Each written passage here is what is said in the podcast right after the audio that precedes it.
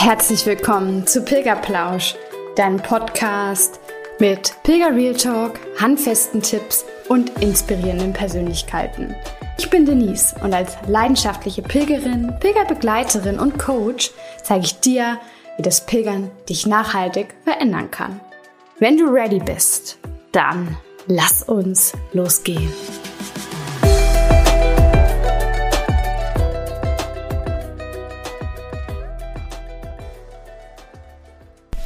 Hello Sunshine, so schön, dass du wieder reinhörst. Heute habe ich eine ganz besondere Folge mal wieder dabei. Aber jetzt, wo ich es so erzähle, erzähle ich es, glaube ich, immer, dass ich eine besondere Folge habe. Das liegt einfach daran, dass, ja, dass mir die Herzen, meine Interviewgäste so, so, so sehr am Herzen liegen und das Thema Pilgern einfach für mich so bedeutend ist und ich weiß, dass es auch bedeutend für dich sein kann im Leben, wenn du für dich losgehst. Und ja, deswegen ist es einfach immer besonders, jede Folge. Aber heute habe ich Sarah Baron mit zu Gast. Ich bin gespannt. Es ist das erste Mal auch, dass ich jetzt den Vorspann auch wirklich vorher aufnehme. Vielleicht nennt sie sich Baron. Ich weiß es nicht. Ich werde sie gleich fragen. Und ich bin sehr gespannt, denn Sarah ist 2018 den Pacific Crest Trail gelaufen. Vielleicht kennt ihn ähm, der ein oder andere. Ich kenne ihn selber nur vom Film mit ähm, Reese Witherspoon. Jetzt fällt er ja mir auch gerade gar nicht ein, wie er heißt. Aber ich bin gespannt, ob sich da ein paar Dinge bewahrheiten, denn ich kann mich noch an die eine oder andere Szene erinnern. Werde sie dann natürlich auf jeden Fall nachfragen. Es ist vielleicht nicht wirklich das Thema Pilgern jetzt, aber ich glaube, wenn man sich auf eine längere Reise zu Fuß macht, dann hat das immer auch irgendwas mit Pilgern zu tun. Und das werde ich natürlich auch Sarah fragen, ob sie denkt, dass es auch ja, eine Pilgerreise für sie war. Jetzt wünsche ich dir aber erstmal ganz, ganz viel Spaß beim Reinhören. Herzlich willkommen zu einer neuen Folge hier bei Pilgerplausch. Und ich habe wieder eine ganz tolle Interviewpartnerin hier zu Gast nämlich Sarah Baron. Jetzt ist die Frage, heißt du Baron, Baron? Sarah, stell dich doch einfach mal selber vor. wow, witzig tatsächlich sagen, voll viele Baron, ist aber ganz normal Baron wie der Graf. Also ja, ganz cooler, ganz cooler Nachname tatsächlich.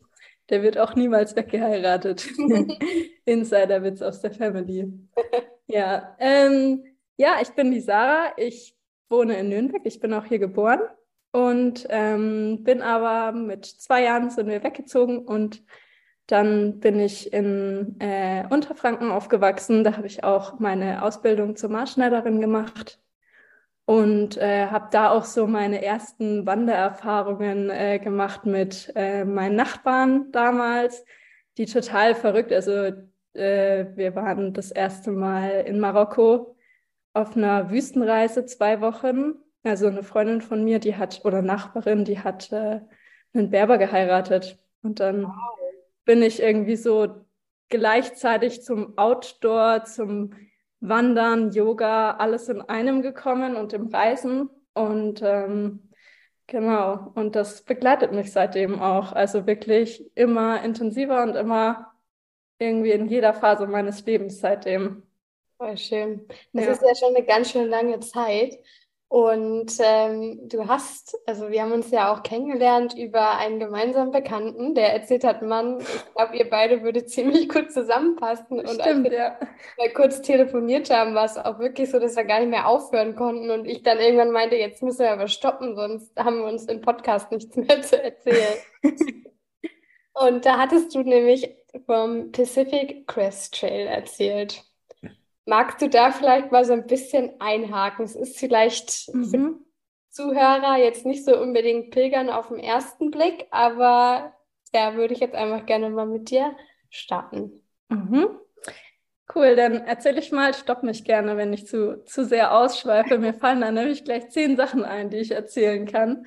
Äh, tatsächlich ganz kurz vorweg, äh, einer meiner besten und wichtigsten Leute am Anfang der hat einen, also ist ein Ami, den habe ich auf dem PCT, so nennt man den, ähm, kennengelernt und der hat einen YouTube-Channel. Da hat er jeden einzelnen Tag, den wir gelaufen sind, da bin ich am Anfang auch ein bisschen mit in den Videos drinnen, noch mit kurzen Haaren. Ähm, der nennt sich Saunter Beyond. und Sonntag heißt ja Pilgern. Und ähm, genau, das finde ich eigentlich ganz schön, weil es tatsächlich viele nicht mit Pilgern beschreiben, den PCT zu laufen. Aber warum nicht? Also nur weil es kein offizieller Jakobsweg oder so ist, es ist ja der Prozess des Gehens. Und also da kann ich gern später auch noch mal viel oder ein bisschen was zu erzählen. Dieses, dieser Prozess einfach auch über mehrere Monate hinweg zu laufen, ist einfach so deep going und so krass. Also ja, das finde ich schon was ganz Besonderes. Und ähm, damit habe ich auch gar nicht gerechnet, als ich angefangen habe, darüber nachzudenken. Also ich habe nicht gerechnet, also nicht damit gerechnet, dass es so eine absolut beeindruckende Erfahrung wird. Mhm. So für mich. Genau. Warum hast du dich denn damit beschäftigt? Warum wolltest du losgehen? Was war dein Plan? Genau, also wie gesagt, so das mit dem Wandern hat über diese Wüstenreise in Marokko angefangen und dann bin ich quasi nach meiner, hatte ich ja schon erzählt, ich habe meine, das ist so meine zweite Leidenschaft, Wandern und Maßschneidern. Nach meiner Ausbildung bin ich dann äh, nach Hamburg gegangen und da hatte ich ähm, äh, mein damaliger Freund, über den hatte ich so über das Ultraleichtwandern erfahren. Mhm. Und ähm, das ist eben einfach im Prinzip, nimmt man, überlegt man sich, brauche ich wirklich alles Equipment, was ich bisher habe? und kann ich es auch noch von leicht, leichteren Materialien verwenden. Also eben ein Rucksack wiegt dann nicht mehr zweieinhalb Kilo, sondern irgendwie nur noch 800 Gramm. So und über diese Szene, diese Ultraleicht-Szene, ähm, bin ich quasi auch über einfach ja über irgendwelche Leute, mit denen ich dann geredet habe, in den Foren, die man da so findet, ähm, bin ich auf den PCT gestoßen, auch auf den AT, den CDT und überhaupt diese äh, diese ganze Welt, äh, das Fernweitwandern. So, das, ähm, genau, und da habe ich dann einfach, ich weiß nicht, ich habe mir, ich weiß noch, mein allererster Impuls war, als ich davon gehört habe, nee, das mache ich nicht, das ist mir viel zu viel Orga, weil ähm, es gibt auch so ein Buch, äh, ich glaube, ähm, Laufen, Essen, Schlafen heißt das, von der Christine Thürmer, die ist witzigerweise hier auch in der Nähe geboren, in Forchheim. Und die schreibt in ihrem Buch, wie unglaublich viel Orga-Aufwand das ist, ein Beantragen. Dann brauchst du eine Permit, also quasi eine Genehmigung in Amerika, dass du diesen Trail überhaupt laufen darfst. Also das ist so ein bisschen wie wenn du, wenn du ein Ticket bei der Fusion kaufen willst, dann musst du eigentlich noch viel krasser, weil ähm, also du wirst dann nicht ausgelost, sondern da ist zu einem bestimmten, also es gibt zwei Termine im Jahr. Da wird dann die Fläche freigeschalten, die Plattform, und da kannst du dann deinen Wunschtermin auswählen und sagen, da will ich starten, weil die ähm, tatsächlich sehr stark, ähm, dadurch, dass da so viele Leute wandern inzwischen, ähm, sehr stark auf die Natur und die Tiere achten. Das ist ganz oft, also das denken Leute ganz oft nicht, aber die ähm, AmerikanerInnen, die achten tatsächlich sehr auf die Natur und ähm, das ist wirklich auch sehr, sehr schön. So, und dass man wirklich sagt, ich starte zu dem Tag, mal wenn es ein Tag vorher oder später ist, ist auch nicht so schlimm, aber im Prinzip ist der Gedanke dahinter, dass halt nur maximal so und so viele Leute pro Tag starten, dass die Tiere und die Natur nicht gleichzeitig von allen überrannt werden, sozusagen. Ähm, Genau. Super schön, das höre ich auch zum ersten Mal. Finde ich, ähm, ja. ja, ein guter Gedanke auf jeden Fall dahinter. Ne? Und ja, das würde ich auch voll gerne noch sagen, weil ich finde, das müsste auch irgendwie, also es gibt es ja auch, aber noch viel mehr verfolgt werden, die Leave No Trace Regeln. Und äh, da musst du tatsächlich auch einen Test absolvieren, sonst bekommst du eben diese Permit auch nicht, dass du den Trail laufen darfst. Ähm, das sind, ich glaube, zehn Regeln, ich weiß gar nicht mehr genau. Und da wird dann äh, abgefragt, das, also wie du dich verhältst in bestimmten Situationen mit bestimmten Tieren, mit Bären, äh, wie du dich alleine verhältst in der Gruppe, ähm, wie du Feuer machst oder nicht Feuer machst, solche Geschichten. Und ähm, ja, wie du auch deinen Müll hinterlässt, beziehungsweise dass du auf gar keinen Fall Müll hinterlässt und äh, wenn du auf dem Trail bist, irgendwie ein Bonbonpapierchen von deinem Vordermenschen aufhebst oder so. Und ähm, das finde ich macht ein, also das schafft ein sehr schönes Gemeinschaftsgefühl und auch noch eine viel größere Wertschätzung der Natur gegenüber. Und das ist wirklich, finde ich auch sehr wertvoll, dass es diese Regeln so gibt und dass die da auch so stark propagiert werden. Und ähm, genau, und wegen diesem Orga-Aufwand, jetzt bin ich sehr ausgeschweift, wollte ich eben äh, am Anfang, dachte ich so, als ich das erste Mal davon gehört habe, dachte ich so, nee, da hätte ich keinen Bock, viel zu viel Orga.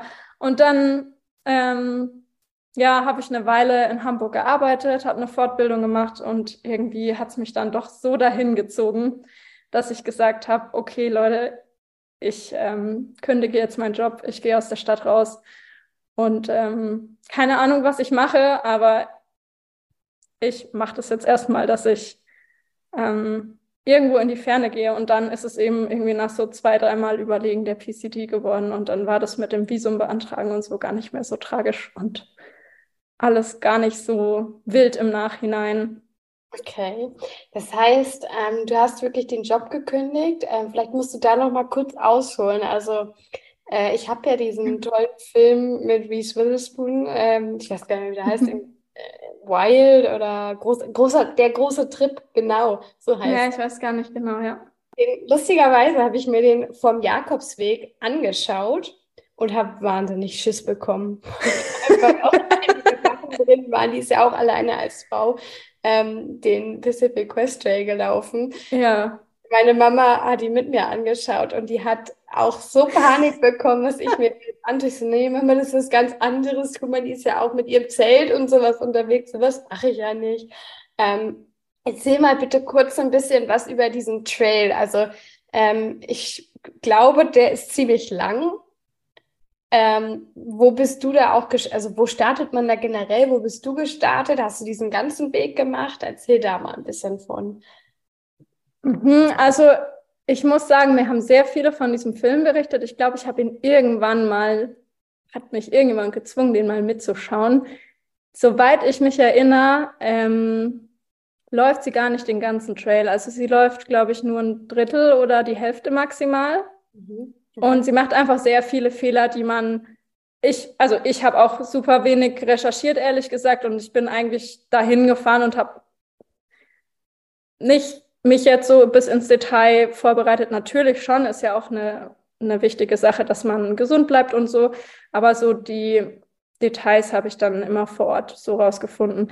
Will sagen, sie hat sich in dem Film schon ein bisschen angestellt, so, und ich weiß nicht, ob so viele Leute das machen, die da wirklich laufen. Ähm, genau.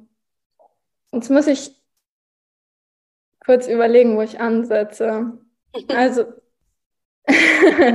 kannst du deine Frage einfach nochmal wiederholen? Ja, das ist da erstmal so ein bisschen was, sage ich mal, über die Basics und die, die Fakten sozusagen von dem Weg erzählt. Wo beginnt der? Ja. Wie lange ist er? Ja. Wie, welchen, welche Strecke bist du gelaufen? Okay, ja. Also ähm, im Prinzip läuft die Strecke von Mexiko nach Kanada. Mhm. Ähm, viele denken immer, dass man auch in Mexiko ist. Das ist aber gar nicht so. Also man, äh, es ist wirklich von der Grenze zu der anderen Grenze.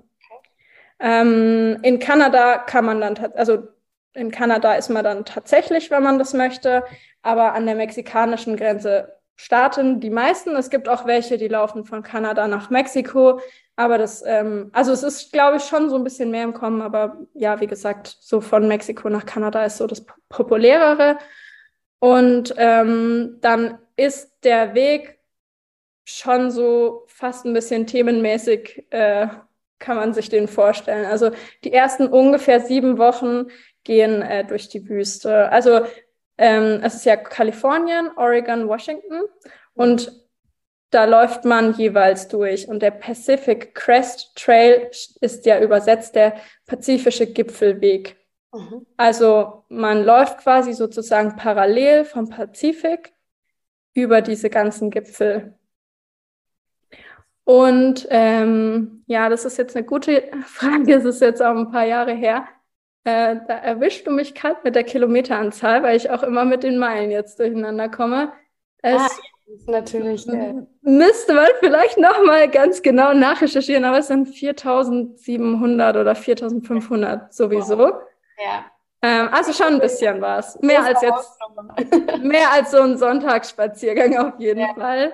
Und ähm, genau.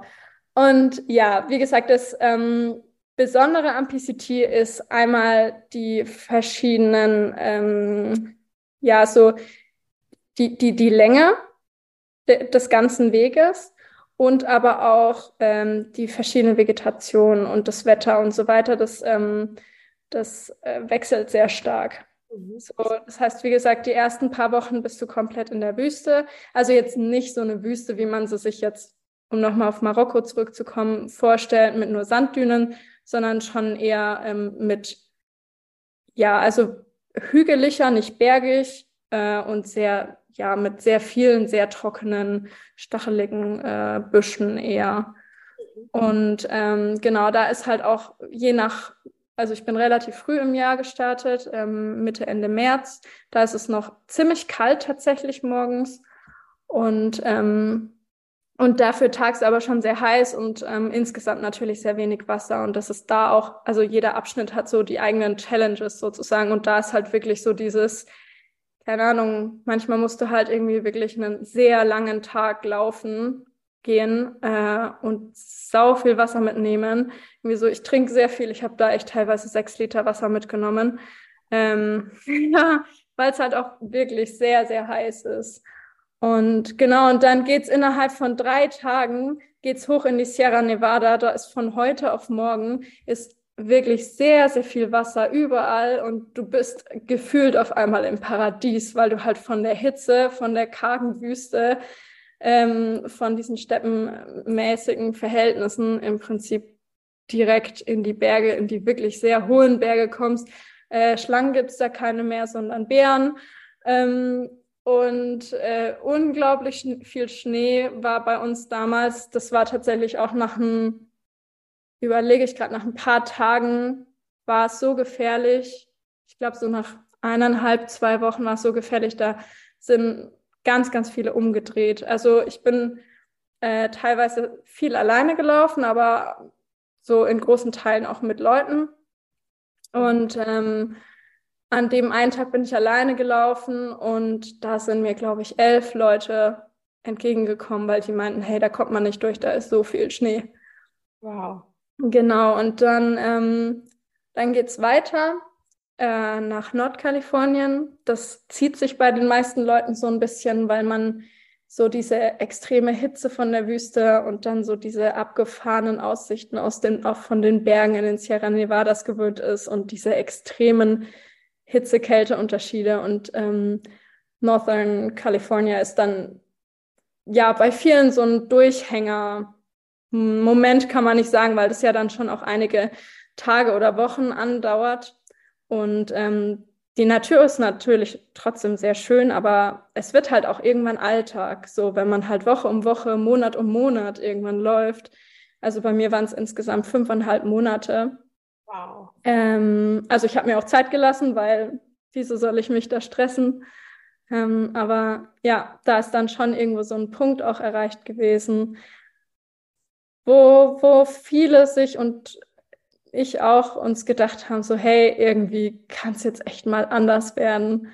Und dann ähm, ist man schon sehr, sehr froh, wenn man nach Oregon reinkommt, weil das dann halt auch so fürs Mindset irgendwie so ein, hey, ich habe es geschafft, ich bin über die erste Border irgendwie so drüber gelaufen.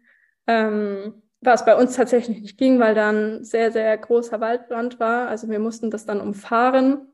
Okay. Das war wirklich, also das ist auch sehr abgefahren, wie einen sowas mitnimmt. Also bei uns war teilweise so zwei, dreimal auf dem PCT mit Leuten war wirklich so eine Stimmung wie auf so einer Beerdigung. Wenn, also weil das das kann man so von außen, glaube ich, gar nicht so nachvollziehen. Aber wenn man, das ist ja das ganze Leben, das ist ja der Alltag. Man läuft ja monatelang jeden Tag. So. Und wenn du, egal ob du mit Leuten oder alleine läufst, es ist dein Alltag und das ist dann irgendwann gar nicht mehr so krass. So, man, man empfindet es nicht mehr als, wow, ich äh, lauf gerade ein halbes Jahr von Mexiko nach Kanada. Natürlich schon irgendwie, aber man hat es ja nicht jeden Moment im Kopf. Und dann wird es irgendwie immer mehr zur Normalität und ähm, ist dann so ein, so ein Tanz zwischen dieser Magie des Wanderns, weil die einfach immer da ist und, und diesem, ja, weil es ist auch Normalität. So, und es ist dann irgendwann nicht mehr so, dass man sich bei jedem Schritt denkt, boah, krass, man, es verändert sich einfach so, wie alles im Leben. Und ich finde, das ist auch so eine schöne Sache, wo man so viel lernen kann. Ja, genau. Und dann, genau, Oregon ist dann teilweise sehr verbrannt gewesen. Da ist man auch, ähm, also fand ich auch sehr spannend, weil ähm, da war ich dann, da bin ich dann wieder in eine Gruppe gekommen. Also habe ich ein paar Leute kennengelernt und wir sind an ein paar Tagen durch so komplett verbrannte, ähm, durch komplett verbrannte Wälder gelaufen und ähm, alle hatten irgendwie an dem Tag so super diepe Gedanken zum Thema Tod, Vergänglichkeit und so weiter, weil halt einfach alles weg war. Es war einfach alles verkohlt und kein Leben mehr und fast gar kein Grün mehr. Und ähm, genau, das ist eben auch so spannend, wie in bestimmten Abschnitten kollektiv quasi alle Leute, mit denen man spricht, ähnliche oder sehr, sehr, sehr gleiche Gedanken und Gefühle auch äh, durchleben. Und das ist auch eine Sache, glaube ich, oder vielleicht mit die Hauptsache, warum man sich so extrem verbunden fühlt, auch wenn man jemanden nur für fünf Minuten begegnet und nie wieder sieht. So, ja. Ja, genau. Und dann ähm, kommt noch eine Grenze und dann läuft man durch Washington. Das ähm, war bei uns dann schon, ich glaube, Ende August. Da wird es dann auch schon ein bisschen kühler und regnerischer. Alles sehr saftig, sehr schöne Berge wieder. Nicht so hoch, aber mindestens gleichermaßen imposant wie die Sierra Nevada. Und ähm, ja, und irgendwie fängt man dann, oder ja, bei mir war es so, dass dann halt so dieses Gefühl von viel Rückschau auch ist und ne, der meiste Weg, das meiste vom Weg ist schon beschritten und ähm, jetzt liegt nicht mehr so viel vor mir. Ähm, dieses, ja, diese gemischten Gefühle. Einerseits, ähm, ja, irgendwie so ist wirklich so, dieses Sprichwort trifft da gut zu mit einem lachenden und einem weinenden Auge, weil es ja auch wirklich eine schöne, ein schöner Ausblick ist, nach fast einem halben Jahr dann in Kanada anzukommen. So, und dann auch noch mit Leuten, mit denen man so viel geteilt hat und die man so lieb gewonnen hat. Ähm, ja, genau. Genau. Und äh, zu deiner Frage, ob ich den ganzen Weg gelaufen bin. Ja, also ich bin tatsächlich äh, den ganzen Weg gelaufen mit natürlich diesen Ausnahmen, die aufgrund von Waldbränden ähm, eben gesperrt waren. Aber ich denke, am Ende des Tages habe ich wahrscheinlich trotzdem mehr Meilen auf dem Tacho gehabt, als äh, offiziell der PCT zu verzeichnen hat, weil man ja dann auch irgendwie immer mal einen Umweg laufen muss, um irgendein Gebiet außenrum oder ähm, ja, irgendwie von dem Trail auf einen anderen Trail und von diesem Trail dann an den Highway, um dann in die Stadt zu kommen. Genau. Oh, ich habe so viele Fragen. ich äh, habe auch einen richtigen Monolog jetzt runtergeladen. Also pass auf, die erste wichtige Frage für mich, weil du auch gesagt hattest, dass du ähm, die Umwege gelaufen bist und dadurch vielleicht auch ein paar mehr Meilen drauf hattest. Mhm. Die erste Frage für mich ist, wie ist dieser Pacific Quest Trail ausgeschildert? Also gibt es da, wie beim Pilgern ist es ja so, da gibt es halt eine Muschel und einen Pfeil, der ähm, den Jakobsweg irgendwie beschildert und der super gut beschildert ist, gerade was halt Spanien betrifft. Ähm, gibt es das auch? Mhm. Ja, tatsächlich kommt man da ziemlich gut durch. Also ähm, der PCT hat, also ganz unterschiedlich, aber auf jeden Fall erkennst du immer, das ist der PCT. Manchmal steht da einfach nur äh, ins Holz diese drei Buchstaben irgendwo reingeritzt mit einem Pfeil. Ähm, oder du hast auch ganz, ganz oft diese, also das PCT-Logo sozusagen auf einem kleinen Blechschildchen oder was das ist, auf, ähm, auf Pfählen einfach oder auf Steinen, auf Bäumen ganz oft. Und ähm, für gewöhnlich kann man sich da gut zurechtfinden. Es ist immer so je nach Region ein bisschen unterschiedlich. Ähm, aber die meisten Leute, die nehmen äh, einfach die Guthooks-App. Das ist halt die App, die eigentlich, ja, die meisten verwenden, auf der der PCT auch äh, mit Vektorkoordinaten angegeben ist. Und also ich hatte da nie Internet drauf, das habe ich mir immer nur in den Städten angeschaut, aber du kannst da tatsächlich auch direkt chatten mit den Leuten, die vor dir waren. Und dann sagen die so, uh, ich habe gestern an dem und dem Campplatz irgendwie war ein Bär. Oder Krass. Leute, äh, da, also du kannst, also zum Beispiel auch in der Wüste sind dann Infos, wirklich so ein Chatverlauf an den Campsites oder an bestimmten Stellen, wo die Leute sich austauschen über wie viel Wasser da ist. Und wenn du halt siehst, heute, also vor drei Wochen war da sehr viel Wasser, und nach einer Woche schreibt wieder jemand was, ja, es ist so mittelfiel Wasser und der nächste sagt, oh, heute dröppelt es nur noch. Dann weißt du, okay, wenn ich da vorbeikomme, kann es gut sein, dass da gar nichts mehr ist. Also da ist auch eine gute Kommunikation da und auch gerade wenn dir Leute ähm, aus der entgegengesetzten Richtung kommen, ist das wirklich, dann gibt es so einen richtigen Trail Talk, das ist super cool, weil halt keiner kennt sich dann natürlich. Aber, also wenn jemand aus der gegengesetzten Richtung kommt, aber du hast dann teilweise einfach irgendwie dich ausgetauscht über halt Wichtiges, ne? Wo ist das nächste Essen? Gibt es vielleicht ein geiles Restaurant irgendwie hier und dort oder eine geile Campsite so? Mhm. Oder ähm, ich weiß noch, in der einen Gruppe, wenn man, also wenn ich vorne war, die erste, dann habe ich quasi über jemanden, der mir entgegenkam, einfach eine persönliche gesprochene Nachricht einem fremden Menschen übergeben. Und äh, der hat die dann halt an die Leute, die hinter mir weitergetragen. So. Okay. Das funktioniert richtig cool. Also das ist, das macht auch richtig Spaß. Schön. Ähm, oh Gott, mir ist jetzt noch eine Frage gekommen. ich vergesse sie nicht, aber ähm, das Wichtigste für mich ist jetzt erstmal zu wissen, wie warst du unterwegs? Jetzt hast du gesagt, ob da irgendwie ein cooles Restaurant ist oder so. Ähm, die Reese Witherspoon ist ja mit dem Zelt losgegangen. Hast du das auch gemacht? ja und nein. Also ich bin ja eine riesengroße Freundin vom Cowboy Campen. Heißt Campen unter freiem Sternenhimmel. Und das habe ich gemacht, wann immer es ging. So, also ganz am Anfang war es echt zu kalt. Da habe ich, ich hatte einen Tarp-Zelt, äh, Tarp-Tent, ja, Tarp-Zelt auf Deutsch. Ähm, und wie gesagt, ich habe immer, also nie fanatisch, aber doch so, dass Leute manchmal ein bisschen drüber schmunzeln vielleicht. Also aufs Gewicht geachtet. Also ich habe zum Beispiel ja eben so ein leichtes Tarp-Zelt gehabt, da konnte ich mich gerade so drin aufsetzen.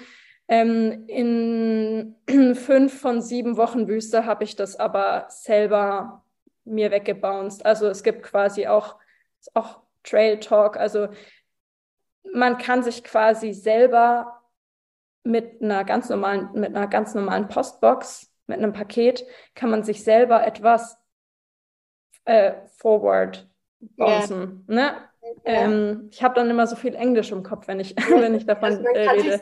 Kann dich quasi auf dem Weg hinschicken, wenn du weißt, genau. ich bin drei Wochen da. Dann genau, und dann kann ich halt, genau, in zwei oder in dem Fall habe ich mir halt dann da, wo ich in fünf Wochen ankommen wollte, dahin habe ich mir halt an eine ganz normale Post Office Stelle mir selbst das Paket hingeschickt und da war zum Beispiel mein Zelt drinne, weil ich wusste, in der Wüste, äh, also ich hatte irgendwie, selbst wenn ich es gebraucht hätte, ich hätte dann einfach bei irgendjemand anderem unters Vordach sozusagen vom Zelt schlüpfen können. Also es war jetzt nicht so komplett riskant oder bekloppt oder so, sondern ich habe schon lieber was mehr mitgenommen und als zu wenig. Also das ist auch mir ganz wichtig, äh, das zu sagen, gerade im Ultraleichtbereich, ähm, dass man da nicht blödsinnig viel weglässt, nur um Gewicht zu sparen. Also es immer natürlich die Sicherheit von einem selbst und von dem Umfeld natürlich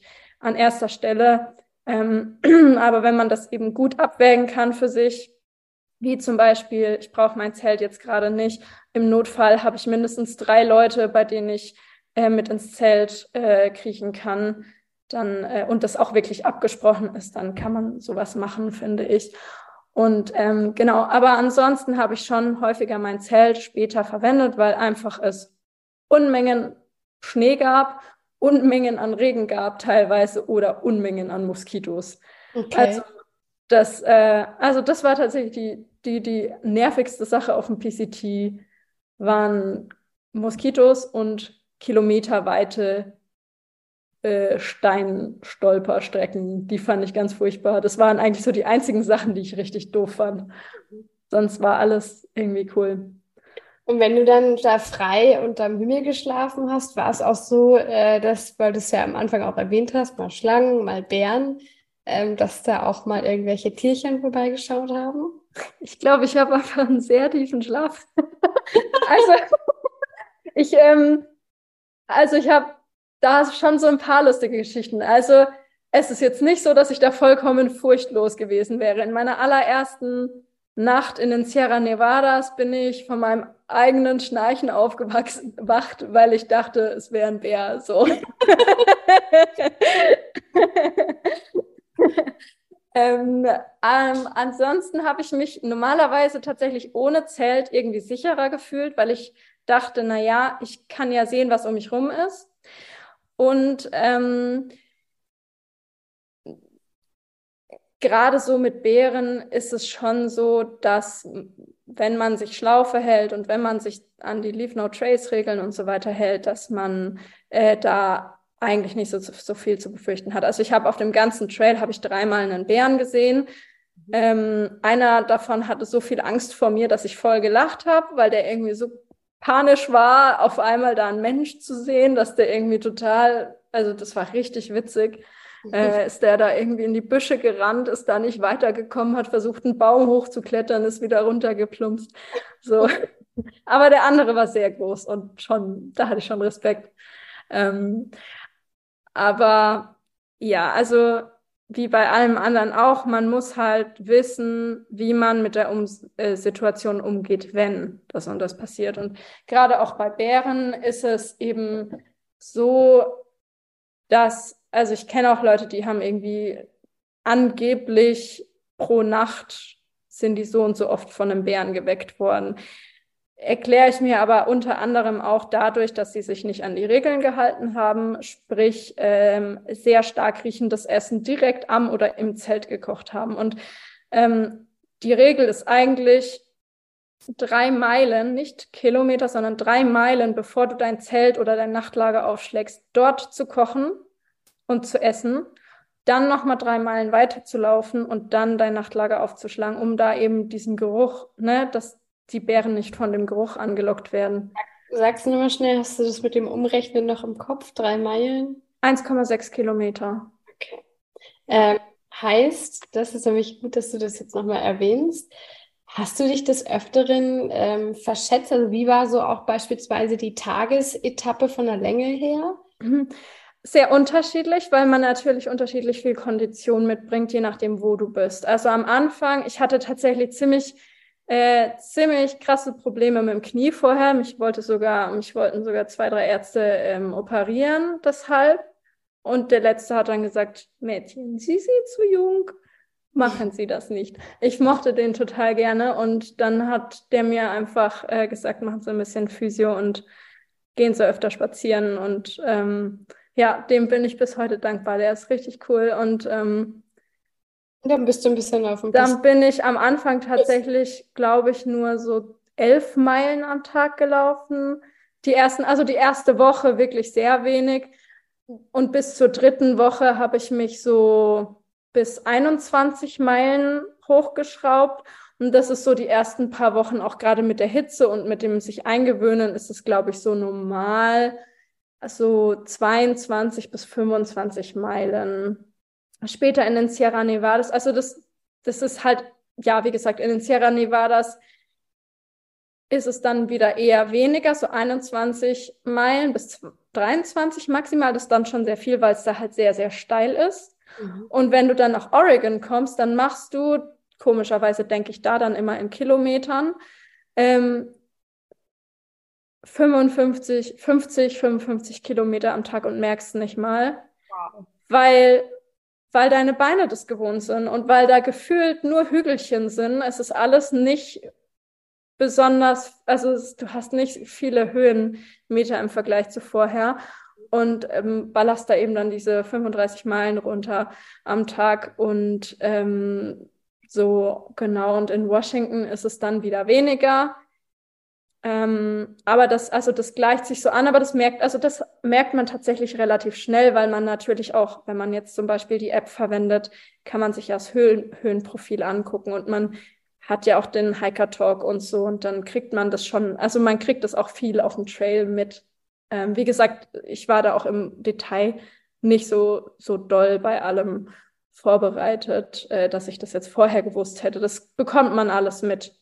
Aber so. hast du vorbereitungsmäßig irgendwie was Besonderes gemacht? Also es ist ja sogar auch beim, beim Pilgern so, dass viele vorher schon mal irgendwie Probe laufen mit ihrem Rucksack oder äh, andere Dinge tun. Ähm, hast du da irgendwas in der Hinsicht gemacht? Also tatsächlich wegen, wegen des Knies halt vor allem, dass ich, ähm, das war damals Winter, ich glaube Januar, Februar, März, bevor ich losgelaufen bin, da bin ich jeden Tag so zwei bis vier Stunden unnötiger, also nicht unnötigerweise, aber witzigerweise halt mit einem Rucksack mit einfach unglaublich vielen Wasserflaschen äh, und dem Hund meiner Tante rumgelaufen. Einfach, um halt die Knie dran zu gewöhnen, weil ich das halt so unbedingt, unbedingt machen wollte. und ähm, genau, und ähm, das, was ich aber an Vorbereitung gerade eigentlich ansprechen oder gemeint habe, war eher so Richtung Organisation was brauche ich wann, wie viele Meilen laufe ich, wie viel, also gut, so ein paar Sachen wie wie viel Geld brauche ich und so, das wäre schon, das wäre schon äh, sehr äh, dringend wichtig, sowas sich vorher zu überlegen. Ähm, damit man halt eben weiß, gehe ich öfter in ein Restaurant oder nicht oder in ein Hostel oder nicht. Gab es Hostels auch? Also... Wie bitte? Gab es da auch viele Hostels? Wie ist das? Also es ist komplett anders. Also du kannst dir das nicht so vorstellen wie auf dem Jakobsweg oder so. Also es ist schon, es ist wirklich ein Wilderness Trail. Du bist in der Pampa. Und ich glaube, in diesem ganzen, fast ganzen halben Jahr, lass mich nicht lügen, ich glaube, es waren zwei, maximal drei Ortschaften, mini kleine, durch die man durchläuft. Wow.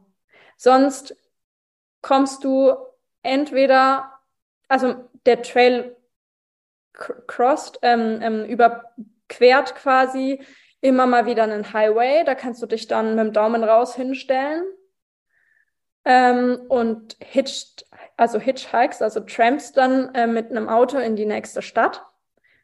Ähm, ist tatsächlich natürlich alleine, also je weniger Leute du bist, immer leichter. Wir waren auch mal am Anfang irgendwie so sieben, acht Leute. Das war dann schon ein bisschen herausfordernder, alle zusammen einen Hitch zu kriegen.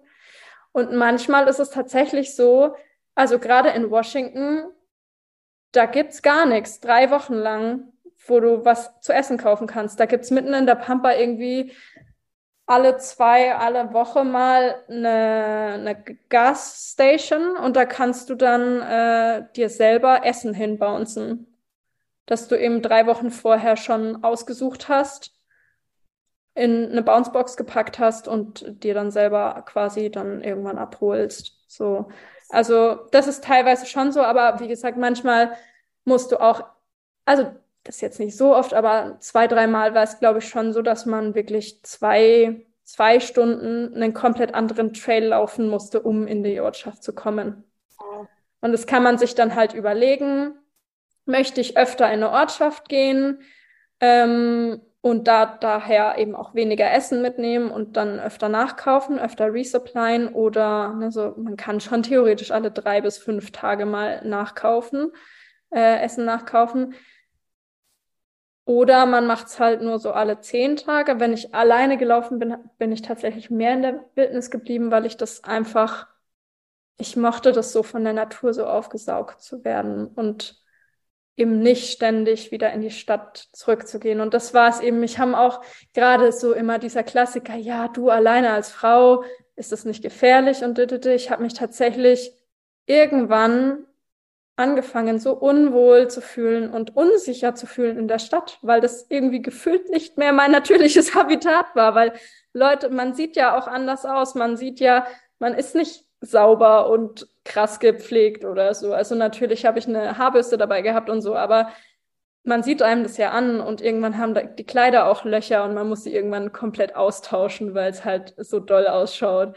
Ähm, oder ja, und, und dann, ich habe mich einfach in der Natur viel sicherer gefühlt als in den Ortschaften. Und in den Ortschaften, zwei, dreimal ist es mir passiert, dass mich wirklich Leute fotografiert haben, mitten auf der Straße, so mit dem Finger auf mich gedeutet und einfach ein Foto von mir gemacht haben. Und ich kam mir da irgendwie echt vor, war nicht oft, aber das ist sehr hängen geblieben, wie so ein, wie so ein Tier im Zoo. Wow, ja. Das war, das war krass und das ähm, wegen, also ich hatte Respekt vor großen Tieren oder Schlangen, aber ich wusste ja, wie ich mich verhalten muss.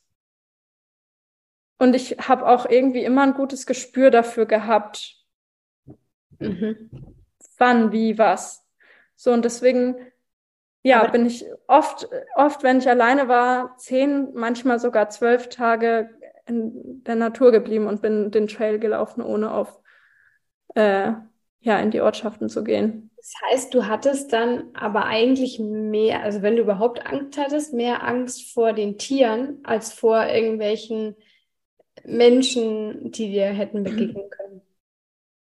Ja, das ist, also ich meine, da tatsächlich, also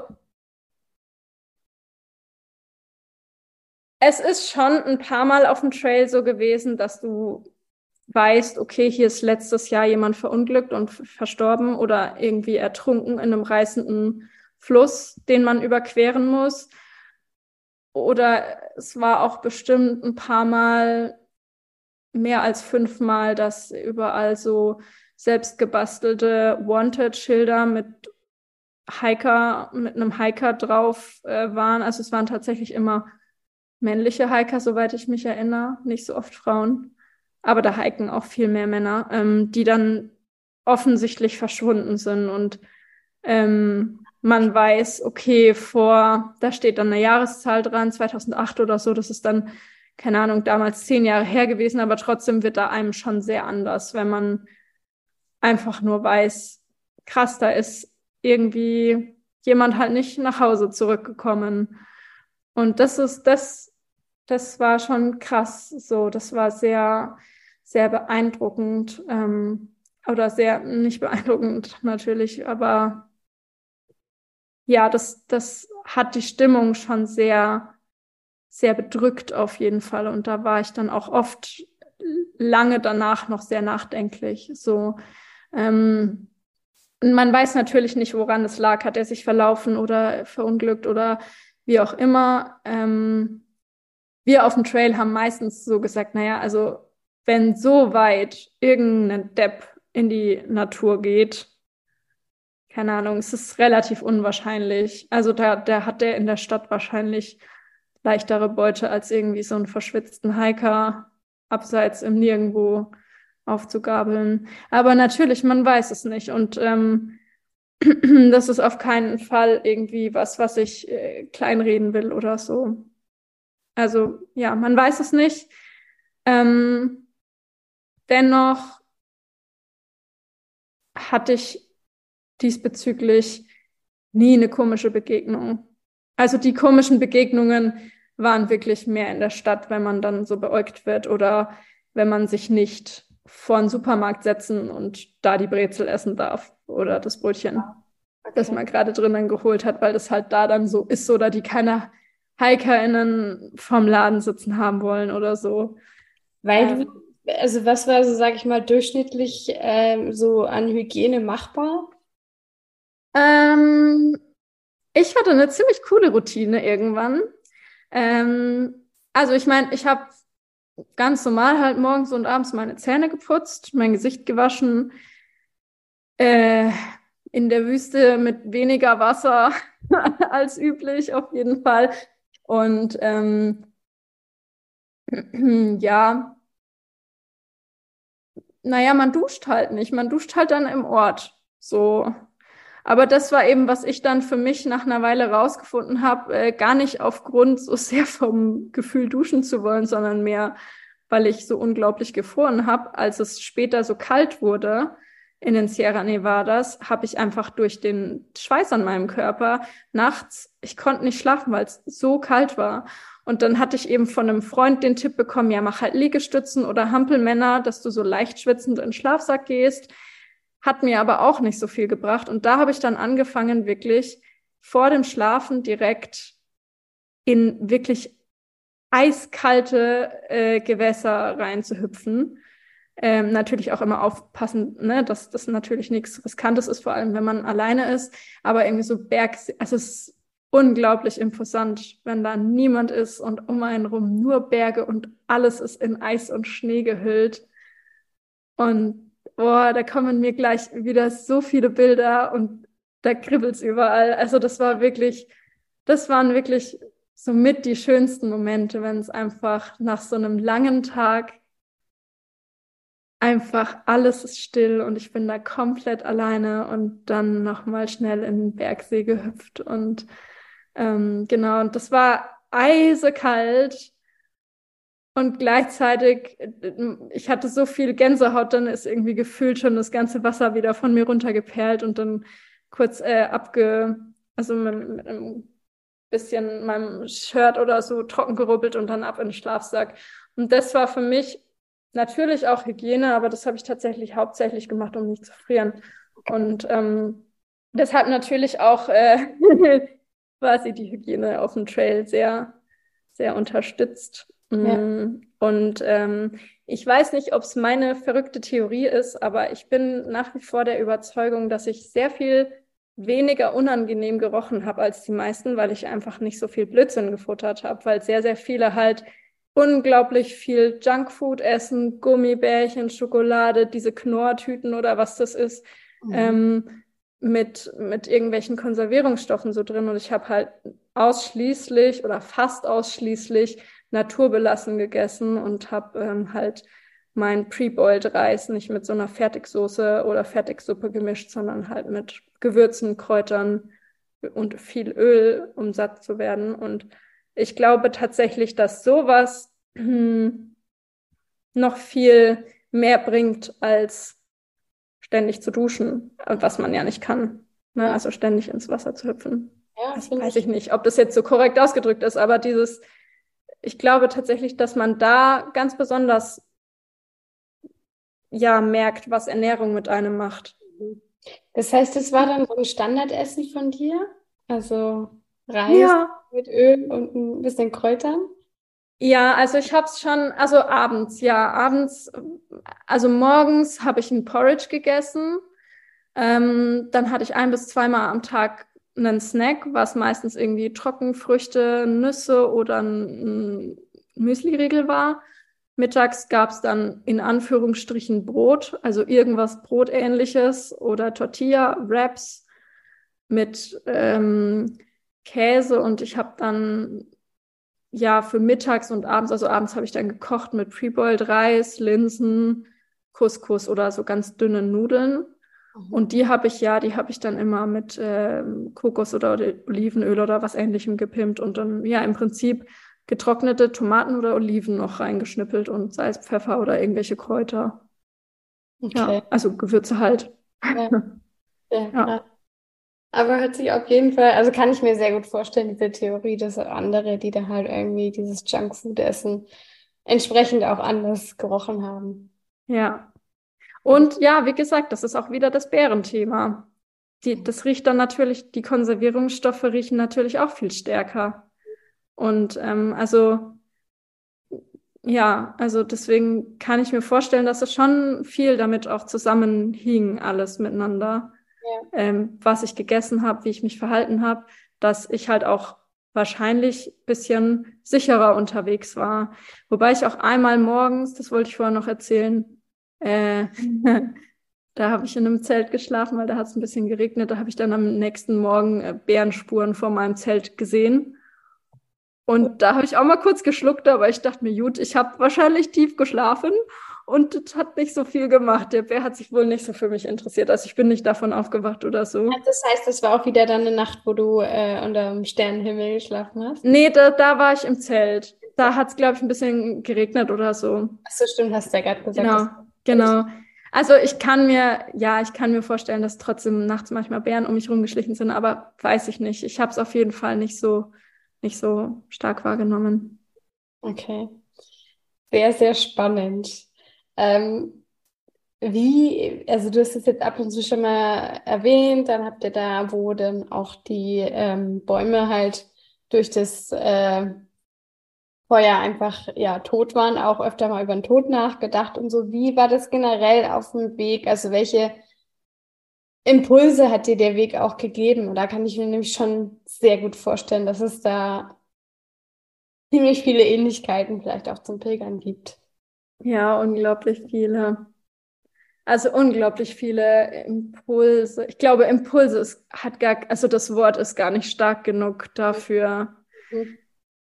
Ähm, ja, also wie gesagt, das ist einmal, habe ich so sehr stark die Wahrnehmung gehabt, dass äh, in bestimmten Abschnitten, je nach Wetterlage, je nach Natur, je nach Zeit, die man schon unterwegs war und so weiter, dass es so ein kollektives Empfinden gab für Bestimmtes, wie mhm. zum Beispiel dieses Nachdenken über die Vergänglichkeit, ähm, sowie auch, wenn man, also in den Sierra Nevadas, das ist für ganz viele so das Tollste und Abgefahrenste. Für mich war tatsächlich die Wüste. Ich liebe einfach so dieses trockene, heiße. Ähm, am besondersten, aber so am besondersten. Hm? ähm, Entschuldigung. Ähm, ja, also dass, dass da dann einfach so eine unglaubliche Euphorie zum Beispiel da war in den Sierra Nevadas. Ähm, aber dann natürlich auch diese persönlichen Dinge, die man gar nicht beeinflussen kann, wenn sich irgendwie jemand meldet, den man schon lange nicht mal gehört hat. So an einem bestimmten Punkt am Weg. Und dann hat das, glaube ich, auch in dem Moment nicht viel mit dem Weg zu tun, sondern da wären dann halt irgendwie ja bestimmte Erinnerungen getriggert oder man hat ein Gespräch oder gerade auf dem Trail wahrscheinlich wie auf einem Jakobsweg oder so, man kommt ja einfach, man hat einfach so viel Zeit zum Denken. Und eine gute Freundin von mir, die auch auf dem Trail war, die hat äh, mal gesagt, das fand ich so schön, ähm, die hat gesagt, die Bäume, also auf dem Trail, die Bäume, die sind so magisch und das tut so gut im Vergleich zu Menschen. Du kannst immer wandern in der Natur, weil die Bäume, die sind einfach da und lauschen dir und sind immer für dich da und die bewerten dich nicht. Mhm. So.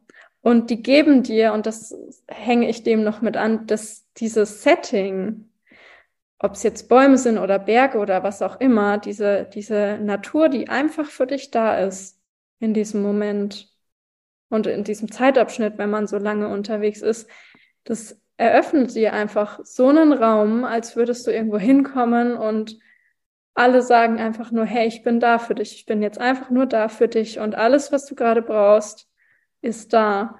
So und ähm, alle Gedanken, die dir kommen, die dürfen da sein, egal ob sie dich quälen, ob sie dich zum Lachen bringen, ob sie dich nachdenklich stimmen oder was auch immer, wenn du dem Raum gibst, dann kann das heilen. So und alles ist gut, so wie es ist. So und ähm, das finde ich so besonders daran und das ist eben auch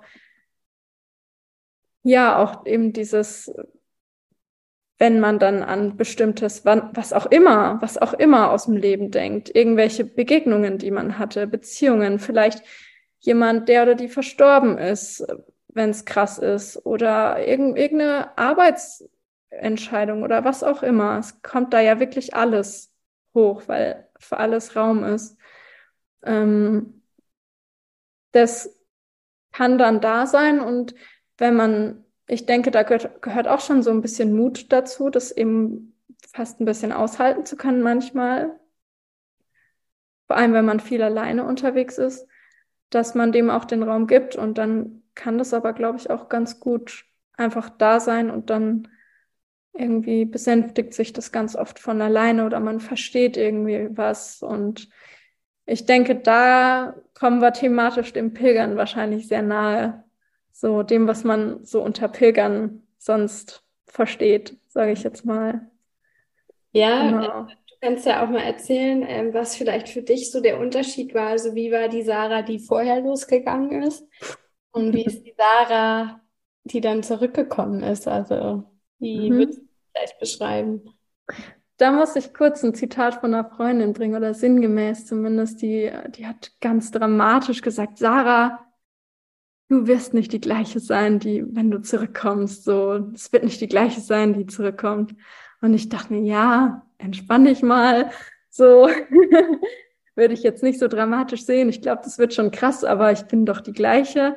Und tatsächlich habe ich nicht das Gefühl, dass ich danach eine andere Person war oder wurde, sondern dass ich einfach, dass ich viel, viele Schichten abgeblättert haben und abblättern konnten und dadurch viel mehr ich zum Vorschein kommen konnte und kann.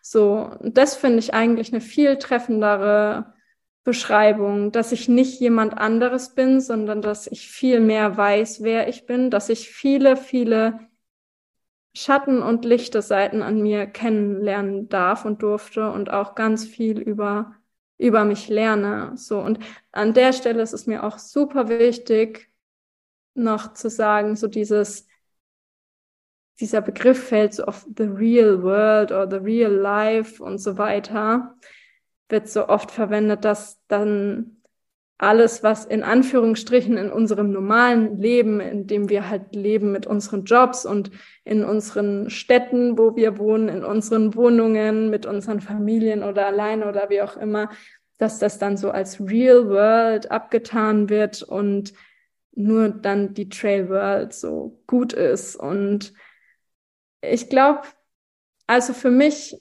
ist es immer wichtig gewesen, dass ich nicht flüchte. Ich bin vielleicht damals trotzdem vor ein paar Sachen geflüchtet, ohne es zu merken. Mhm. Aber mein Wunsch war immer, und irgendwie wusste ich das auch immer, dass ich immer alles dabei habe. So, da habe ich das dann noch viel, viel mehr gemerkt, so viel mehr realisiert, als ich dann wirklich dort war. Aber ich denke, es ist ganz wichtig, eben zu sagen, hey, das ist auch, Wandern ist auch cool. So, genauso wie mein, wie wir es beschreiben, real, normaler Alltag cool ist. So, und es geht nicht darum, eins besser oder schlechter zu machen als das andere, sondern vielleicht den Trail, also ich habe den ganz oft als wie so ein Reset-Knopf empfunden, dass ich einfach zurück zu mir komme, weil nicht so viel oder weil wenig neuer Input kommt, weil ich einfach ganz viel einfach da sein lassen kann. Ja. Äh, und das finde ich auch heute nach wie vor, auch wenn ich nur am Sonntag für ein paar Stunden wandern gehe, finde ich, das ist schon so erfrischend und das sortiert so viel von ganz alleine. Einfach nur dieser Raum, den die Natur dann aufmacht. Das finde ich ähm, ja ganz wichtig, dass das eben ein, gemeinsam ist und nicht ja Trail gegen Real Life oder ja. so. Finde ich voll, voll das schöne Bild auch, was du da nochmal aufbringst und vor allem auch das, was du jetzt gerade gesagt hast mit dem, ähm, du hattest nicht das Gefühl, dass du flüchtest, vielleicht vor den einen oder anderen Sachen. Es war aber halt nicht so dieses weg von, sondern eher, wie du es ja dann auch beschrieben hast, hinzu, nämlich hin zu ja. dir. Und so beschreibe ich das Pilgern auch immer, deswegen fand ich es jetzt ganz mhm. schön zu lauschen, dass es das Pilgern immer so ein Ankommen bei mir selbst ist. Ja. Vielleicht ja, auch total. aus diesen Gründen, was du gesagt hast, dass man von anderen Dingen halt nicht so abgelenkt wird wie im normalen Leben, real life. Ja. Und dass das halt echt immer wahnsinnig gut tut. Kann ich sehr ja. gut nachvollziehen. Ja, das heißt, so, so irgendwelche Learnings, die du auf dem Weg hattest, war da irgendwas, wo du dir jetzt auch ab und zu nochmal so sagst, hey geil, zum Glück ist mir irgendwie damals äh, das hochgekommen oder vielleicht ist mir gerade irgendwie da der Bär über den Weg gelaufen und ich dachte mir, Mann, ich habe eine Bärenkraft oder irgendwie sowas, dass du denkst, hm. Also ich glaube, es sind viel zu viele Dinge und um jetzt zu sagen, diese eine Sache mhm. ist es, die hängen geblieben ist. Ich glaube, es ist einfach so ein, hm, ich denke da gerade die Thai, ich war mal in Thailand und habe so ein ähm, so ein zehn Tages Meditationskurs gemacht und die sagen, ähm, jeder und jeder sollte einmal im Leben so einen zwei ungefähr zweiwöchigen Meditationskurs absolvieren. Und ich habe nach dem Trail gedacht, jede Person sollte mal so einen Trail laufen, weil es einen einfach so reinwäscht und so, also ich bin schon so ein bisschen so eine Abenteuerin, aber der PCT war wirklich mit Abstand so das, was mich am meisten bewegt und durchgeschüttelt hat und einfach so mit einem riesen Ruck voll ins Jetzt und zu mir gebracht hat und auch nach wie vor einfach, auch wenn es jetzt, also es war 2018, dass ich gelaufen bin, es ist, die Erinnerungen verblassen schon echt stark und gleichzeitig ist es aber wirklich, das hat wirklich einen riesen Fußabdruck bei mir hinterlassen und ich kann es gar nicht auf eine Sache, auf eine Sache ähm, beschränken, wo ich sage, das war jetzt irgendwie ein großes Learning. Aber ich glaube, wenn, dann war es vielleicht so dieses Grundverständnis von, ah, so läuft das Leben. So, ich meine, da war ich Anfang 20 so und da denkt man vielleicht, man versteht irgendwie alles Wahrscheinlich denkt man das mit 80 auch wieder und mit 30 oder so, aber irgendwie war das so ein, ja, so ein Wachrüttler für so ganz vieles auf so eine schöne Weise. Und nicht, dass ich irgendwie vorher blind war, sondern einfach so ein, ja, so ein, so ein Aufdecken von vielem und ein Verstehen von Mechanismen und so dieses, ja, was, ähm, was auch so, wenn man meditiert oder so, so angesprochen wird, dieses, diese Vergänglichkeit zu verstehen und zu realisieren, alles ist vergänglich so. Und ich glaube, das ist einfach draußen, wenn man, man, man ist ja wirklich nur, nur ich mit meinem Rucksack und da ist alles drin. Und an meinem Körper sind die restlichen Klamotten dran. Und in der Hand habe ich vielleicht noch zwei Tracking Poles. Das war's. So, ich habe einen Wasserfilter, ich habe alles dabei, was ich brauche, außer Essen muss ich irgendwie immer mal nachkaufen, wenn ich jetzt ähm, keine Fische fangen will oder so. Und ähm, dieses, dieses Weglassen von allem zeigt einem alles. Ja. So und eröffnet so viel. Und ich glaube, das ist ja jetzt nichts so Konkretes, aber ich finde, das ist es. Das sind so schöne Worte. Vor allem sprichst du halt echt zu mir aus dem äh, Herzen, weil du halt auch sagst, dass jeder das mal gelaufen sein sollte. Ich meine, in meinem Kopf gehe ich auch gerade schon durch, hm, vielleicht macht das immer Spaß, wenn ich das auch irgendwann mal mache. Aber bei mir ist es halt genau, deswegen gibt es Pilgerplausch. Deswegen, weil ich finde, dass jeder mal gepilgert sein soll, weil es ja. sagst halt einen einfach verändert und Nee, Jede Person, die das gerne möchte, weil ich, also ich habe auch schon von Leuten gehört, die das einfach so, das war ein Joke mit einem besten Kumpel oder so und dann der eine hatte voll Bock und der zweite ist es mitgelaufen, weil er nicht abbrechen wollte und hat einfach vier oder fünf Monate sich durchgeprügelt, ohne irgendwie gefühlt Spaß zu haben. Das also, um das nochmal einzuschränken, jeder oder jede, aber ja, ich glaube schon, dass das, wenn man sich darauf einlassen möchte, und wenn es die Gesundheit zulässt, echt eine gute Sache ist. Ja. Weil man einfach, weil es einfach so krass ist. es ist ja, einfach so krass. Bei mir war es so, dass das Pilgern halt auch so äh, mich mehr und mehr mit meinem, mit meinem wahren Kern, wie du es auch gesagt hast, verbunden hat und ich dann mehr auch mit mein, meiner Intuition und vor allem, wie ich finde, auch mit meinem Herzensweg wieder verbunden war. Also ich habe gemerkt, wow, das, was du eigentlich gerade so die Jahre vorher gemacht hast, das war gar nicht so cool und es ist vielleicht auch gerade ganz gut, dass du bei deinem Job gekündigt wurdest, weil der hat dir eh keinen Spaß gebracht. Wie ist es vielleicht bei dir? Also hatte ich das auch, der Weg irgendwie, du hattest ja auch gesagt, du hattest damals gekündigt, hat dich das vielleicht auch irgendwie näher gebracht zu dem vielleicht, was du auch jetzt gerade machst? Ja, also die Maßschneiderei oder das Schneidern an sich, das war so echt Liebe auf den ersten Blick bei mir. Ich krieg das auch unglaublich oft gesagt, so wie schön das ist, zu sehen, wie viel, also dass es wirklich so eine Deep Love ist zwischen mir und ihr sozusagen. Ähm, dass ich gekündigt habe, das war eigentlich von Anfang an klar. Meine Chefin hätte mich damals super gerne behalten, aber für mich war immer so klar, ich will mich selbstständig machen und vorher will ich unbedingt reisen. So, ein bis zwei Jahre. Ich habe eigentlich immer gewusst, dass es zwei Jahre werden, aber das habe ich nicht allen erzählt. Eigentlich niemanden, weil ich keinen Bock hatte, dass Leute versuchen, mich von der, von der Idee abzubringen. Und ähm, ja, tatsächlich war für mich immer so ein bisschen der Struggle, Maßschneiderei ist mir ein bisschen zu stacksig. Wie kann ich das? Ich will irgendwie mit Leuten, die, die sich mir näher anfühlen, irgendwie in Kontakt kommen. Und ähm, genau, das hatte ich auch noch nicht erzählt. Auf dem Trail bekommt man einen Trail Name, also quasi einen Spitznamen, der ähm, etwas über die eigene Persönlichkeit aussagt oder irgendwas aus einer super witzigen Situation. Und bei mir war es äh, Ninja Fabric. Ninja, weil ich immer schon um 5 Uhr äh, auf den Beinen war und mich leise wie ein Ninja aus dem Camp geschlichen habe und keiner hat es gemerkt, auch wenn Leute schon wach waren.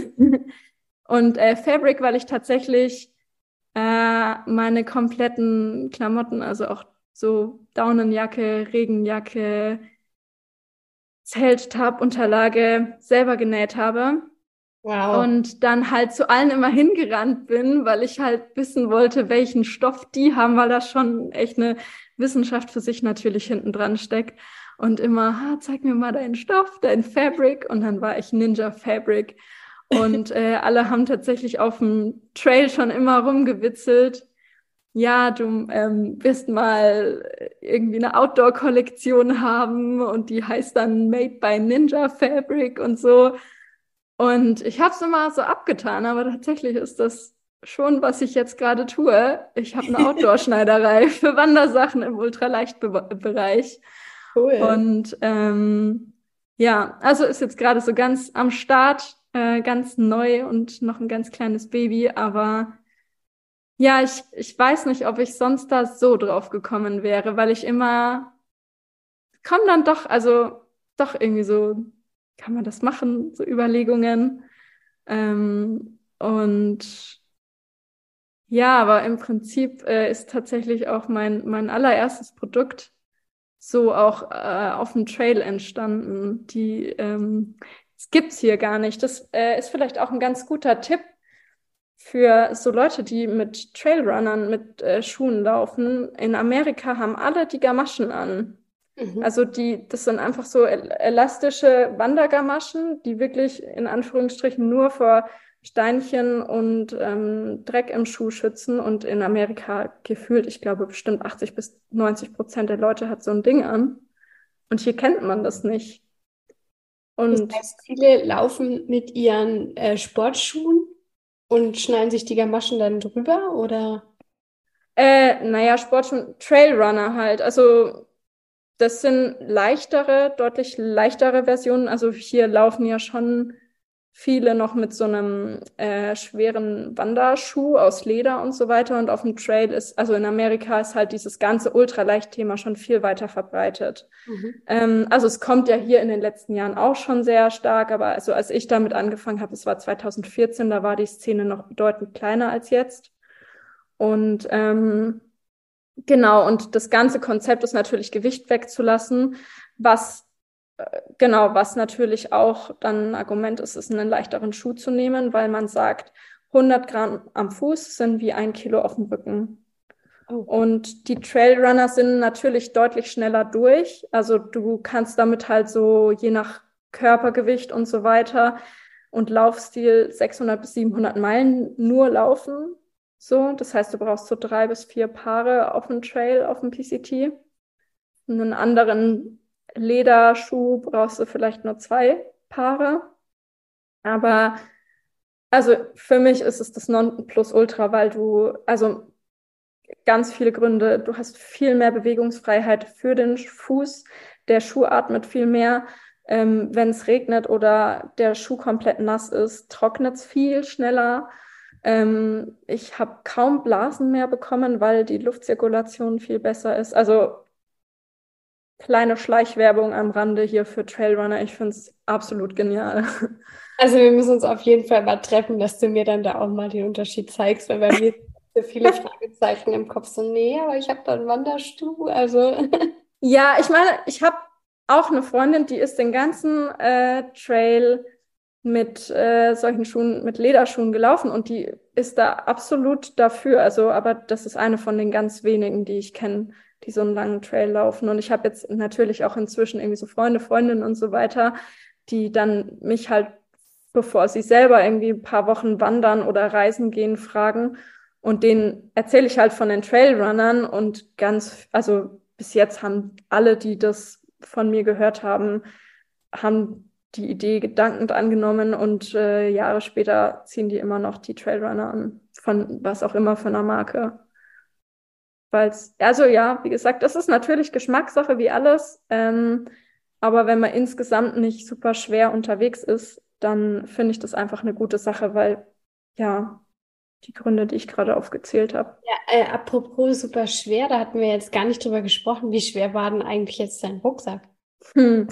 Äh, unterschiedlich, je nachdem, wo ich gewesen bin. Weil natürlich, wenn es geschneit hat, hat man mehr Equipment gebraucht. Ähm, in den, also ich war nicht ultra leicht, ne? Also ich war, also ultra leicht, aber nicht ultra, ultra leicht. Ich war in der Wüste, war ich, glaube ich, bei fünf bis fünfeinhalb Kilo Basisgewicht. Also Basisgewicht heißt ohne Essen und Wasser. Ähm, und in der, überall wo Schnee lag, war es so ein Kilo mehr. Da hat man dann, äh, also ein Bärenkanister nennt sich das noch dabei. Das ist so ein riesengroßer verschließbarer äh, Kanister, den man auch selber nicht aufbekommt, wenn man kalte Finger hat. Also sub suboptimal, wenn man aufwacht und sehr hungrig ist. Äh, aber die Bären kommen halt auch nicht dran. Also der wiegt schon einiges und dann halt paar mehr Klamotten für den Schnee und so und dann bist du schon bei einem Kilo mehr. Mhm. Aber so zum Vergleich, meine, mein allererstes Basisgewicht 2014 war, und da muss ich dazu sagen, ich hatte kein Zelt und nichts dabei, weil wir eine Hüttentour gemacht haben, war bei zwölfeinhalb bis 14 wow. Kilo, irgend sowas.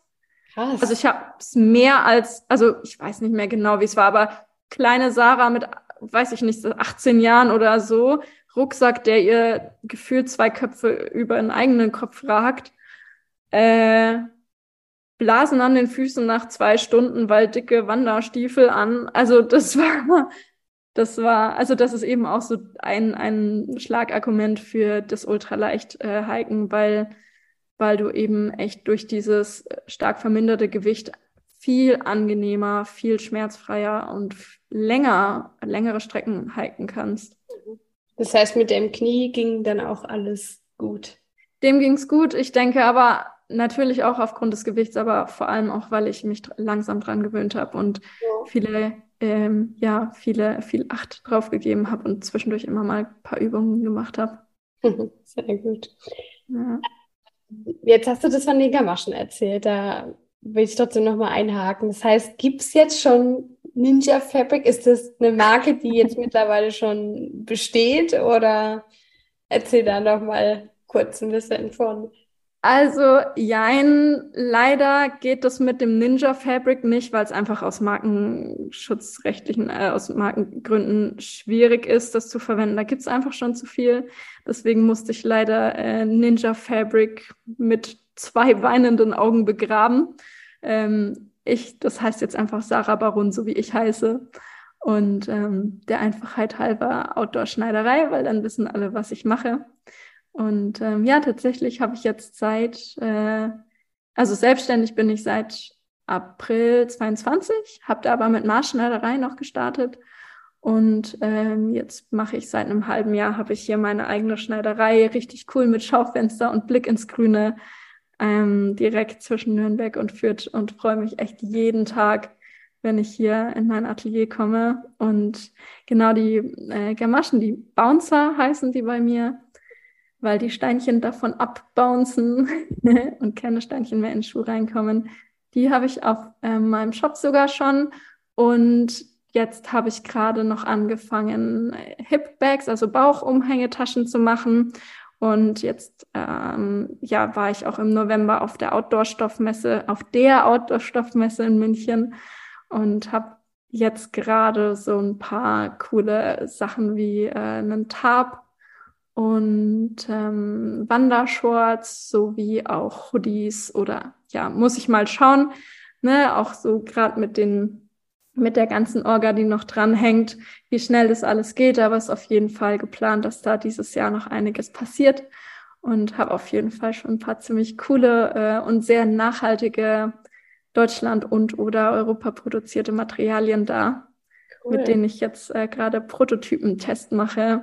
Und ähm, ja, und die Bauchtaschen, die sind auch ganz cool. So, die ähm, habe ich jetzt eigentlich noch nicht so lange, paar Wochen, aber die finden ganz gut Anklang.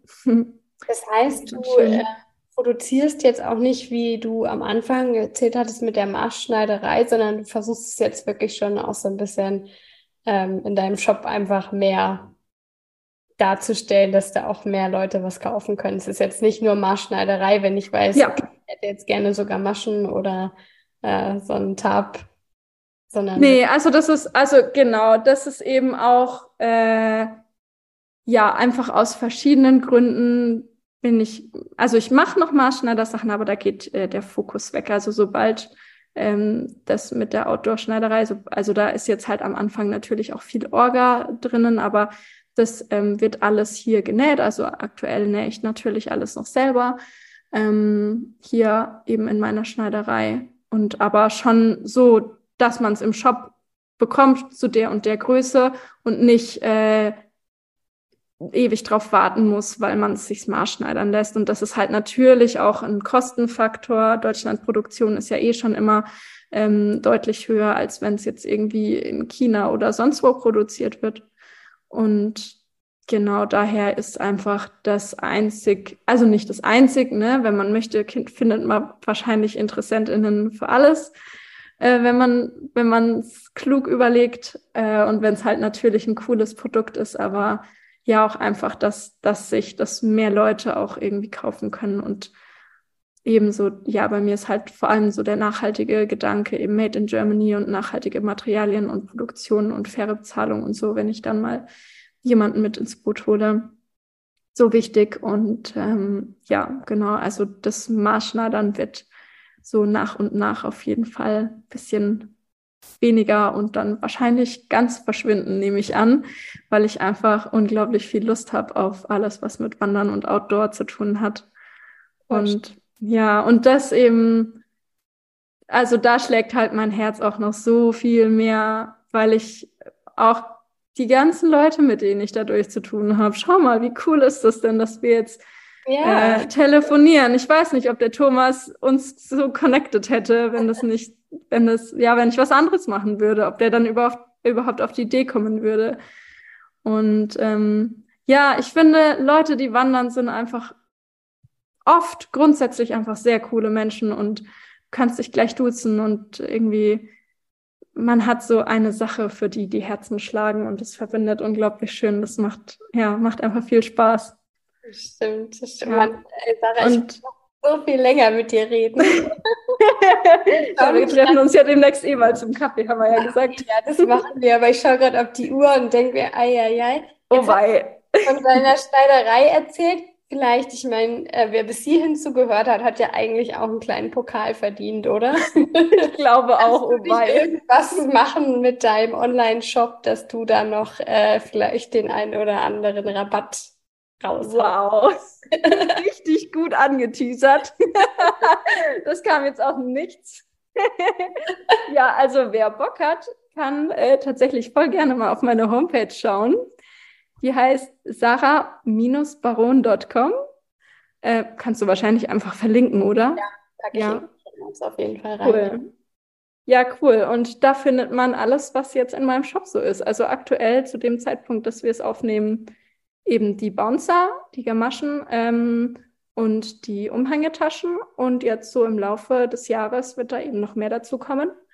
Und wenn irgendjemand, also wirklich ernst gemeint, wenn jemand brennende Ideen hat, dann freue ich mich auch immer riesig, wenn da Input kommt, ähm, weil das einfach so viel Spaß macht. Ich habe jetzt schon so ein paar Outdoor-Shops, die und, und ein, zwei InstagrammerInnen, die dann mit an den, an den Hoodies zum Beispiel feilen und die testen.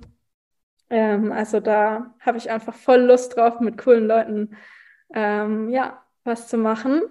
Und ich würde sagen, eigentlich könnten wir echt einen kleinen Rabatt machen. Also ich würde sagen, wir machen den, äh, ja, den Rabattcode Pilgerplausch, passend yeah. zum Thema, alles klein geschrieben. Und wer bestellt, ähm, bekommt 20% Rabatt. Wow, das ist, das ist mal eine mega coole Aktion. das packe ich auf jeden Fall dann auch noch mit in die Shownotes. Also vielen Dank dafür. Und ähm, zum Ende hin, ich weiß nicht, ob du schon mal eine Folge angehört hast, aber Yes. ich habe da sehr gut, gut vorbereitet. Ich habe da immer so ein paar Fragen. Jetzt ist es natürlich ein bisschen bei dir kom kompliziert, naja, in Anführungsstrichen. Du ähm, bist ja in dem Fall, ähm, ja, wie, wie nennt ihr euch eigentlich als, also nennt ihr euch Hiker, nennt ihr euch äh, Auf dem Trail, ja, auf dem Trail? Hiker Trash. Hiker Trash. Okay. Also, wie würdest du denn aus deiner Perspektive ähm, das Pilgern definieren? Also, wie würde, was würdest du sagen, was Pilgern für dich ist?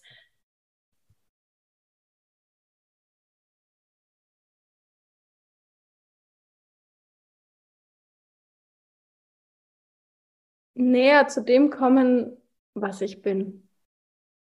Das hört sich jetzt äh, ganz bisschen eh so an, ist aber an sich sehr bodenständig gemeint. Mhm. Also, ja, das ist es. Ja, Näher zu dem kommen, was ich bin und mich erkennen. voll schön. Egal ob ESO oder nicht, äh, hier darf alles da sein. Und es ist, äh, finde ich, auf jeden Fall sehr auf den Punkt getroffen. Jetzt bin ich gespannt, weil ähm, es gibt auch immer so diese Frage, ich packe meinen Rucksack und nehme mit. Was würdest du denn auf jeden Fall empfehlen, mitzunehmen? Also jetzt auch mal vielleicht ganz äh, unabhängig davon, ob man pilgern geht oder wandern geht. Was war so dein wichtigstes Utensil vielleicht auch oder eines der wichtigsten? Roter Nagellack. Roter Nagellack. Okay, das musst du kurz ein bisschen erklären. Meine ich vollkommen ernst, ist jetzt vielleicht nicht überlebensnotwendig, aber kreativitätsnotwendig. Hm, vielleicht noch nicht bei zwei, drei Wochen wandern, aber also ich habe, ich habe,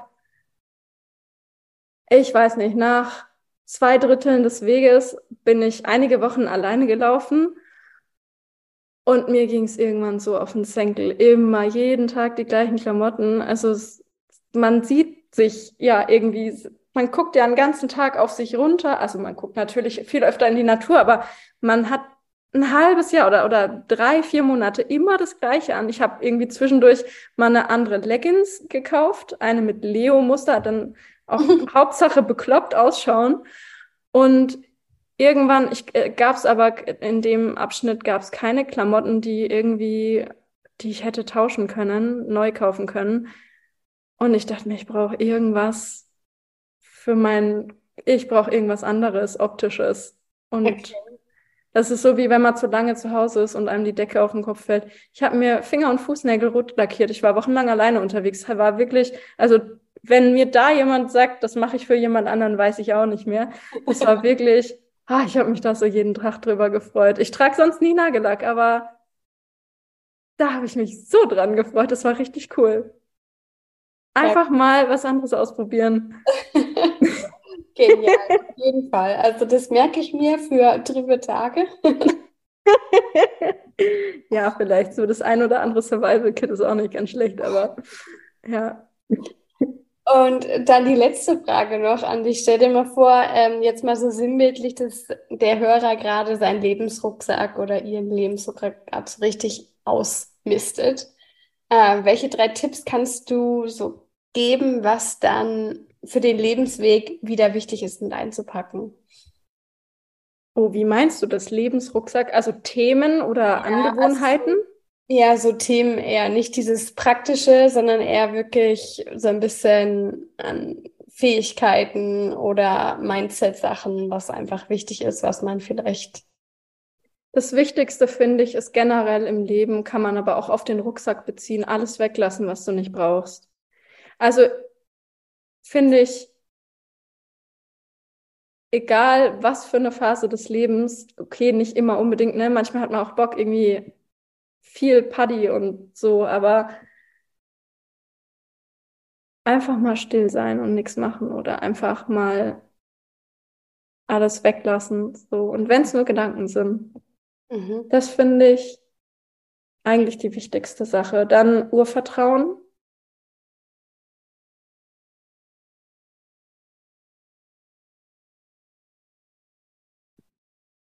Und Hingabe. Also Hingabe und Liebe. Ich finde, das ist ähm, sehr verknüpft miteinander. Wie hast du die Hingabe so auf dem Weg gespürt oder praktiziert? Die kann man nicht praktizieren, glaube ich. Das passiert. Mhm. Ich kann ja nicht praktizieren, dass ich mich hingebe. Das passiert. Ja. Ja, wenn du dich dafür öffnest, ne? Ja. So dieses Hey Leben oder Hey Natur oder was auch immer, an was man glaubt oder nicht glaubt, nimm mich, mach mit mir, was du für gut empfindest. Irgendwie so eine, so eine Demut. Und da geht's nicht um meine Individualität oder so aufgeben. Es geht um, um eine ganz tiefe Demut, die zur Hingabe wird oder umgedreht. War schön. Das war ein schöner Schlusssatz. Sarah, ich glaube, dem gibt es wirklich nichts mehr hinzuzufügen. Ich habe dir echt so gerne zugehört. Es hat mich manchmal selbst irgendwie, habe ich mich so gefühlt, als ob ich gerade auf dem Weg wäre. Vielen lieben Dank für deine Erzählung, deine ja, Erinnerungen, die du uns mitgenommen hast. Und ich freue mich schon mal bei dir im Atelier vorbeizuschauen. Die, den Rabattcode und deine ähm, Adresse von dem Shop und so packe ich alles in die Shownotes. Also wer gerne nochmal reinschauen möchte, der guckt da einfach nochmal nach. Und ja, mir bleibt nichts mehr anderes übrig, als dir ganz, ganz lieben Dank zu sagen für deine Zeit.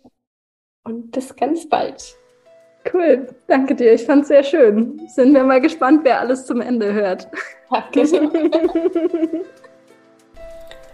wow, so schnell vergeht wirklich die Zeit. Ich wollte Sarah noch so viel fragen, aber wenn man dann so ins Gespräch kommt, dann ja, ploppen auf einmal ganz andere Dinge auf.